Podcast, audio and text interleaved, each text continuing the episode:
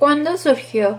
Fue en la década de 1990, con Internet disponible, que la idea de red social emigró también al mundo virtual.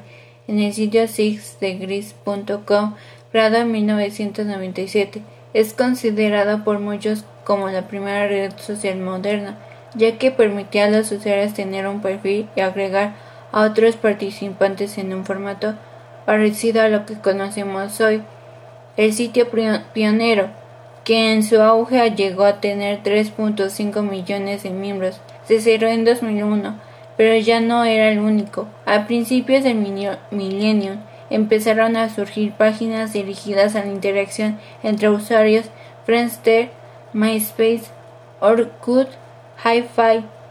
Son algunos ejemplos de sitios ilustres en el periodo. Muchas de las redes sociales más populares hoy día también surgieron en esa época como LinkedIn y Facebook.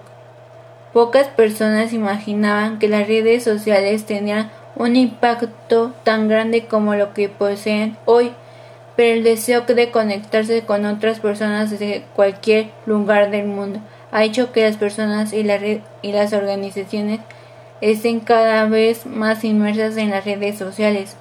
No en vano una encuesta Hootsuite apunta que hasta finales de 2016 2.800 millones de personas usaban redes sociales en el mundo.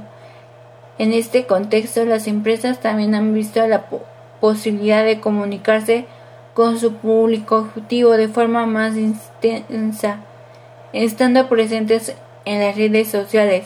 Para darse una idea, una encuesta social Media Trends de 2017 afirma que la mayoría de las empresas tiene un 31.7% o dos 31% profesionales involucrados con redes sociales.